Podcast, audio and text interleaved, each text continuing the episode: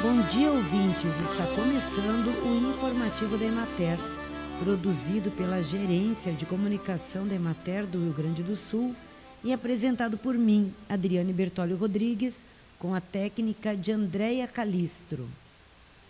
Após dois anos consecutivos de seca na Lagoa do Peixe, este ano demonstra-se promissor para a pesca do camarão rosa em Tavares. A abertura da safra aconteceu na quarta-feira passada, dia 3 de janeiro, quando os pescadores colocaram as redes, retirando-as na madrugada do dia 4. A estimativa é de que a safra do camarão de 2023-2024 estenda-se até a primeira quinzena de maio. A Secretaria Municipal de Agricultura, o ICMBio e a Emater acompanharam a colocação das redes junto aos pescadores que estão otimistas em relação a esta safra após dois anos seguidos de frustração. Na próxima sexta-feira, dia 13 de janeiro, inicia a Feira do Vinho Doce, Uva, Artesanato, Agroindústria e Agricultura Familiar de Veranópolis.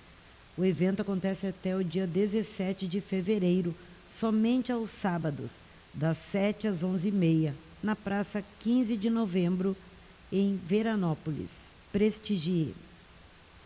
Em Santo Expedito do Sul, a Emater Ascar e a Secretaria Municipal de Agricultura estão organizando a segunda tarde de campo sobre culturas de verão. O evento será realizado no dia 1 de fevereiro, a partir das 13 horas, na propriedade de Edio Remonato. Serão apresentados manejos das culturas de milho e soja e sistemas de irrigação. As inscrições podem ser feitas na Secretaria de Agricultura e no escritório da Emater de Santo Expedito do Sul. E por falar em culturas de verão, a semeadura do milho alcançou 92% da área projetada para esta safra no Rio Grande do Sul. A colheita do grão está iniciando e progride de maneira favorável em virtude da maior radiação solar, intercalada com menor frequência de precipitações. Até o momento, 5% da área cultivada com milho no estado foi colhida.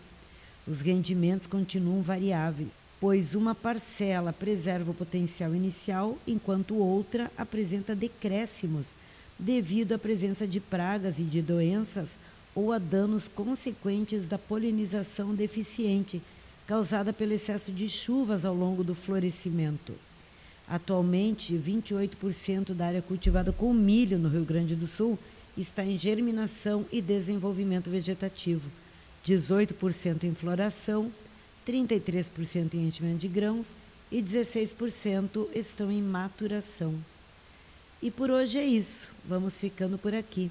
Amanhã estaremos de volta com mais um informativo da Emater. Até lá!